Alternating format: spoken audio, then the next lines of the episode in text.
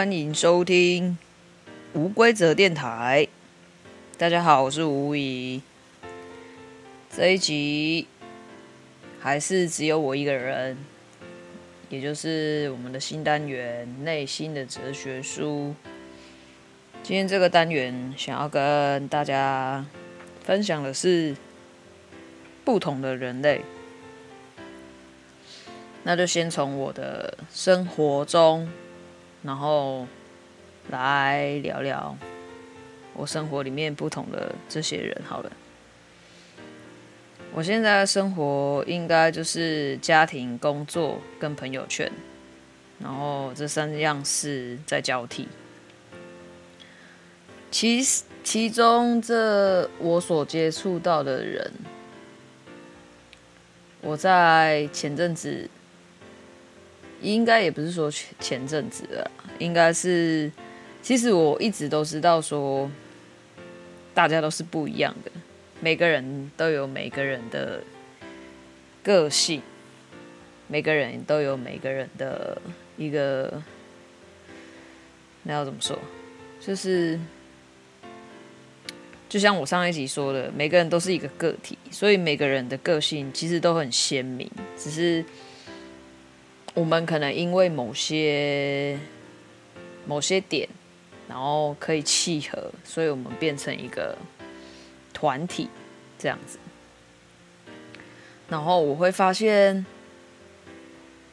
他们的多样性是，也是因为我看了那本那本书，就是上一篇有跟大家提到《生人心态》这本书。这本书我看了好久。但是其实它不是不好看，可是我也不知道为什么，我就是想要慢慢看完它，因为因为就是前阵子我想要就是不要那么那么常使用那些社社交软体的时候，我就是想说找一个替代品来用，那个替代品就是我去买电子书，然后把一些。呃，原本看社交软体的时间，然后拿来看电子书。那个时候，其实我很快就看完了三本书，我就觉得其实蛮有趣的。很多书你会很想要赶快把它看完，可是很多书你又会很想要慢慢的把它看完。就像《生人心态》这本书。《圣人心态》这本书呢，我大概看了一两个月有，但是我是慢慢翻，因为我就觉得说，好像我看到这里就好了，然后我就把它关掉。当我想要再把它打开的时候，就好像那本书所写的内容就会比较符合我现在的状态。我不知道是因为我自己的缘故，还是那本书的缘故，但是就是他给我这样的感觉，所以我我觉得它是一本好书，但是我却很想要慢慢看完它的原因。然后我就我就因为看了《圣人心态》那本书的时候，我前阵子也有就是找我身边的朋友们。做了一个，呃，算访问吗？应该算访问，但是是关于我的访访问。我就我我，因为我我在那本《生人心态》里面，就是看到他说，你可以去询问你身边的人，然后问问他们，我最好的时刻是什么？我就想说，哎，这个问题还蛮有趣的。我就把这个问题，然后一一的询问我身边所有跟我很亲近的人，然后得到他们的回应，这样子。每个人的回应其实都很不一样，一一定会不一样，因为每个人就是非常的不一样。我们每个人都会有一个非常属于自己的特质的存在。虽然他们给我的回应就是，其实大致上都都有点类似啊，就是总归一句就是，我是一个，呃，算是有点用心对待朋友的人这样子。但是透过他们，我才发现哦，他们的表达方式是非常不一样的。那也就是，我觉得在他们的回答的里面，我也可以看到他们每一个人，呃，对于我这个人的感受上是怎么样的。然后我也因为这个问答题想了一些事情，就是其实不管我们。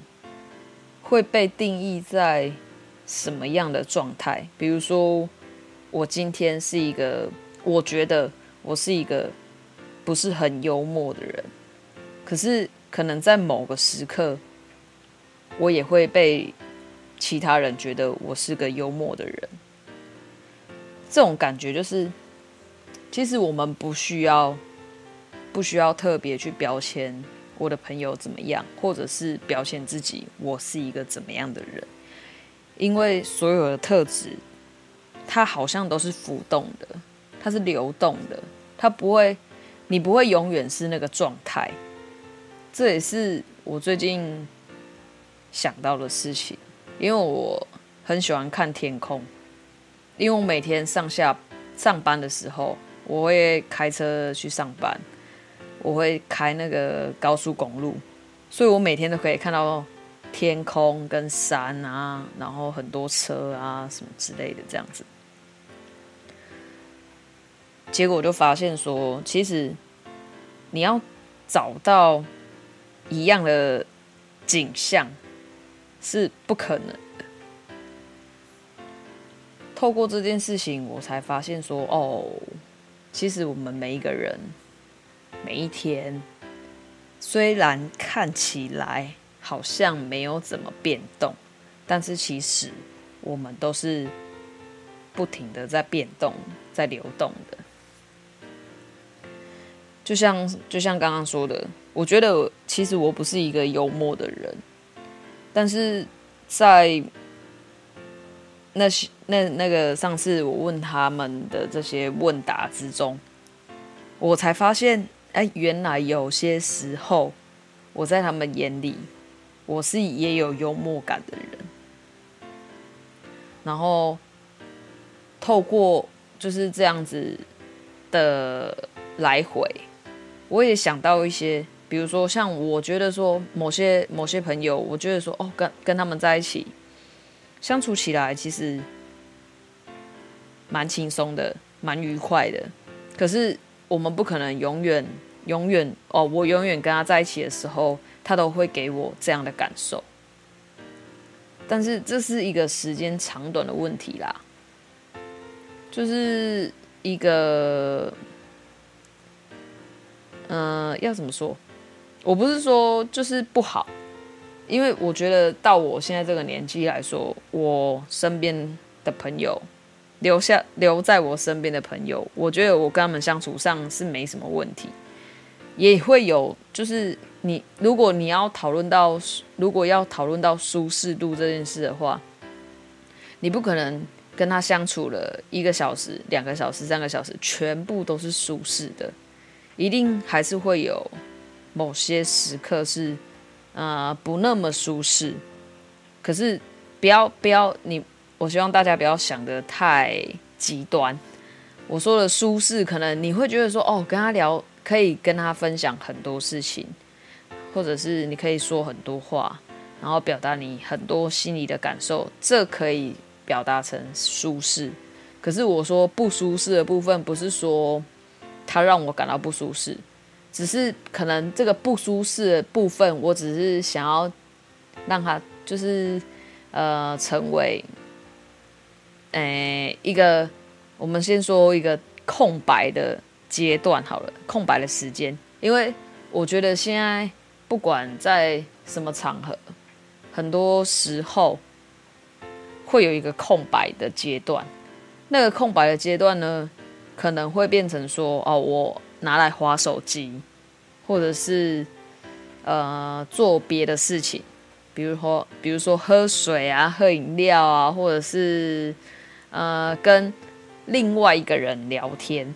因为一个聚会里面可能不是只有两个人，你不可你不可能就只跟一个人聊天，然后可能这个你跟 A 的关系就属于一个空白期，然后我跟因为这个空白期我把它拿来跟 B 聊天，这样子，但是一一定也会有非常不舒适，可能我说的不舒适就是那种呃让你觉得非常不舒服。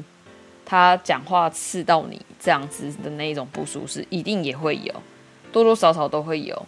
无论是在什么样的场合，我觉得可能都会有那么一小部分的时间会有让让我们感到不舒适、不舒适的时候。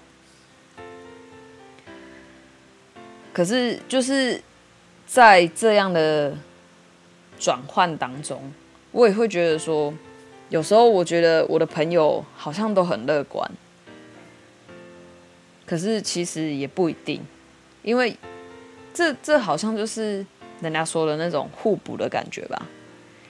就像很多时候他们可能会觉得我很冷漠，但是在很多时刻，他们也会觉得说我是一个很温暖的人。我并不是一个真的很冷漠的人，因为。在他们需要的时候，我可以给予他们帮助，就像我他们在我需要的时刻，他们也会给我帮助一样。然后就是再加上一些乐观啊，我觉得他本来就是一个乐观的人，但是他可能也没办法永远都乐观啊，因为。生活在转，日常在动，我们不可能永远都保持一个乐观正向的想法，我觉得蛮难的。对我来说啦，说不定对大家来说不是一件很难的事情。但是，我觉得如果说你可以二十四小时，除了睡觉以外啊。你都可以保持正向乐观的话，那真的还蛮厉害的。那你可能真的就是可以称为是一个智者。我觉得这样真的是一个很有智慧的人才办得到的事情。因为我我这段时间，嗯，因为这个新单元，然后也有观察一下我自己的日常。我觉得我们的心情就是起起伏伏的，不可能永远保持在一个很嗨的状态，也不会永远一直在一个低迷的状态。情绪它就是流动的，跟人的特质一样。其实应该是说，每一件事情它都是流动的。没有一件事情是固定不变的，不一样的人，因为我都可以包容。其实应该是说，我身边所有的人都跟我不一样，任何人都一样，即便是我的爸妈。虽然我们在同一个家庭里面，可是我我也很明显的感觉到，我们就是不一样的人，我们有不一样的个性，不一样的想法。所以我觉得说，嗯、包容和自己不一样的人这件事情也很重要。然后，当你当我啦，当我可以开始这样想的时候，其实我更可以去体会说，为什么他会和我不一样，我才有办法去站在。他的角度看他所看的事情吧，当然没办法那么全面。可是我觉得说，我要放下自己的身段，就是不要让自己高高在上，多用一些同理心，用别人的视角去看他的世界，包容心才会出现。因为在我们的生活之中，除了除了我们自己以外，每个人都和我们不一样。那我们到底要怎么样去接受和我们不一样的人？那就是只有包容性的，或或者可以再再再加上感恩的心。但是，因为我觉得说要任何事都感恩，对我来说也是很难的一件事情，所以我觉得不要分享那么难。分享一个最简单的，就是我觉得这是包容性啊，因为你必须要认清一件事情，我也是，我我们都需要认清一件事情，就是除了我以外的人都和我不一样，我不能让别人变得跟我一样，这样其实是就是一种很。比较自私一点的想法，就是要别人来附和我，或者是应许我的要求，这都是有点自私的行为吧？我觉得。然后，我觉得这第二本内心的哲学书，我也觉得说。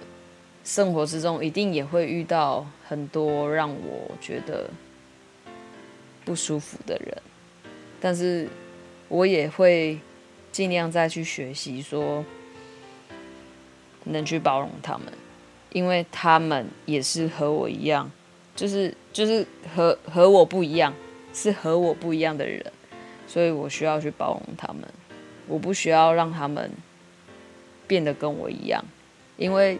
我们每个人都需要自己的自主权，就像最近吵得很沸沸扬扬的那个堕胎，美国堕胎事件。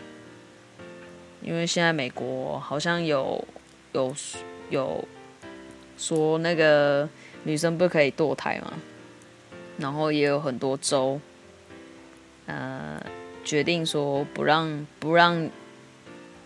自己的周明可以选，可以让自己让选择自己要不要堕胎这件事情。我觉得我是不知道该怎么去说这件事情，但是我是觉得说每个人的身体都是每个人自己做主的，而不是需要用。该说需要用法律吗？我是觉得用法律来界定这件事情的话，好像有点那么的严重，因为身体就是我的啊，我需要关爱自己的身体，所以如果今天我觉得我不适合生小孩，那我也可以选择我要不要。呃，不要这个小孩。当然，他是一个生命，没有错。可是，嗯，我觉得这部分之后再来详详谈好了。我再来跟王维找时间聊一聊。但是我自己个人是觉得说，我们本来就有自己的任何选择权跟自主权，不管是身体或者是意识。只是在意识上，我会觉得说，我们应该都需要更有意识一点，你才会有办法去决定你的未来。因为我觉得说，意识这件事情就很像在开车一样。我们开车的时候，不管你是开车或骑车，我们只要搭上那个交通工具，我们都需要张开眼睛来看。你不可能闭着眼睛去做汽车或开车这件事情。然后我觉得觉醒这件事情可能比较，呃，可能灵学方面一点。可是我觉得说，对于人生的觉醒也蛮重要的。就像开车一样，我很希望说啊、在我近几年内，我可以学会说，嗯、可以觉醒一点，不要不要让自己呈现出一个闭眼睛开车的状态，因为有时候就是因为我不够不够有觉知吧，所以才会觉得说，为什么我我再过日子的时候会感觉特别辛苦。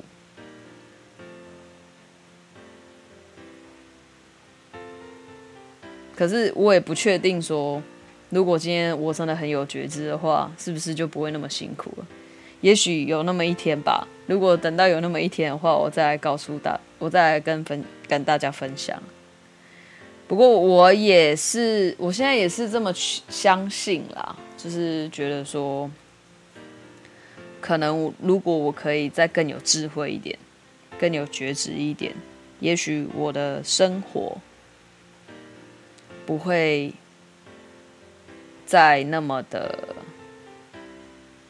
疲劳，应该是说疲劳啦，因为我现在是没有痛苦，比较没那么痛苦。我觉得我以前比较痛苦。我在三十岁之前，就是大概二八，就是要快要三十岁那个时候，我觉得我还蛮痛苦的，因为我就觉得很迷惘，我不知道。二十八、二十九的人会不会有这种感觉？但是我自己个人是这样子。然后我是跨越到三十岁之后，我才觉得说，哦，原来是这样子啊！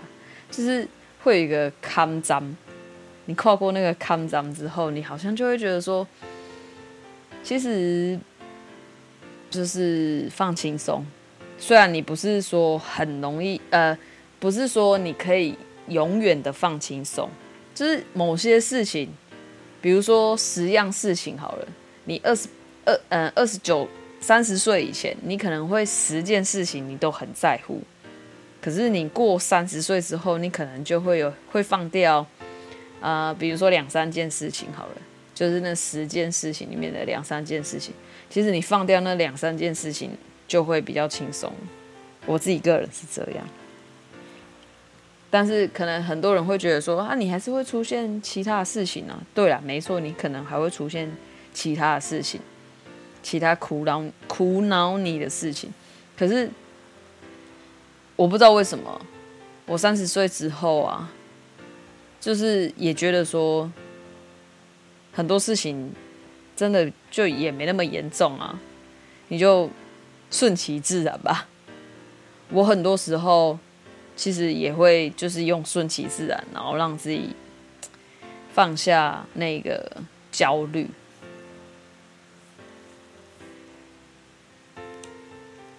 就就像那个那本书一样，《圣人心态》。其实它里面好像也没有说到什么你要顺其自然之类的事情，但是，但是它很重要的是，它让我。去学会说，你真的要去观察你日常的生活的，呃，很多小细节。因为我记得它里面也有提到一件事情，就是你不要去啊，他说挤压一颗柠檬啊，不是柠檬，挤压一颗柳橙，你会得到一杯柳橙汁。可是你挤压一个痛的痛苦的人。那痛苦会流出来。很多时候，我觉得我看完那段话，我的感触也很深。因为很多时候，不管是我或者是别人，我们都会有一个痛苦的阶段。但是在那个痛苦的阶段，我自己的感觉是，我不想要再被挤压了。我没办法再把痛苦挤压出来。如果我想要把我的痛苦，宣泄出来的时候，我会倒出来给你。但是这件事情只有我知道，我不知道我的我身边的朋友，我觉得我身边的朋友应该大大致上都知道这件事情，因为他们不会逼我，他们会等我说，所以他们应该某个程度上应该是知道这件事情。所以我们还是需要去观察这件事情，你的朋友或者是你自己，你觉得你是怎么样的一个人？你在痛苦的时候，或者是你在开心的时候，你是怎么样表达？然后怎么样流露你的情绪？这都很重要。所以看到那句话的时候，我才也意识到，我如果说我们今天是一个陪伴者。我们不需要说，嗯、一定要，呃，你陪伴的那个对象要赶快好起来，应该是说，要让他感，要让他知道说，你也正在感同身受，你并没有要他马上好起来，而是你要让他感觉到你在陪他度过这个艰难的时刻。应该是最重要的，因为不管我们是不是不同的人类，因为我们就是不同的人啊，我们就是长得不一样，我们的想法什么都不一样。但是，我觉得即使有再多的不一样，我们还是有很多相相类似的地方，就是我们都还是需要被爱、被呵护、被照顾的人。我们都需要用这些东元素来灌溉，我们才有办法好好的成为一个更完整的人吧。我觉得应该是这么说，好吧？那第二第二个内心的哲学书就是分享不同的人类，然后我希望大家可以更有包容心的包容不。与我们不同的人，然后也要相信自己，就是在这个世界上独一无二的人。如果你有任何觉得自己独特部分，或者是你有其他想要跟我分享，也欢迎你跟我分跟我们分享。那我们第二集就到这里喽。谢谢大家收听无规则电台，我们下礼拜见，拜拜。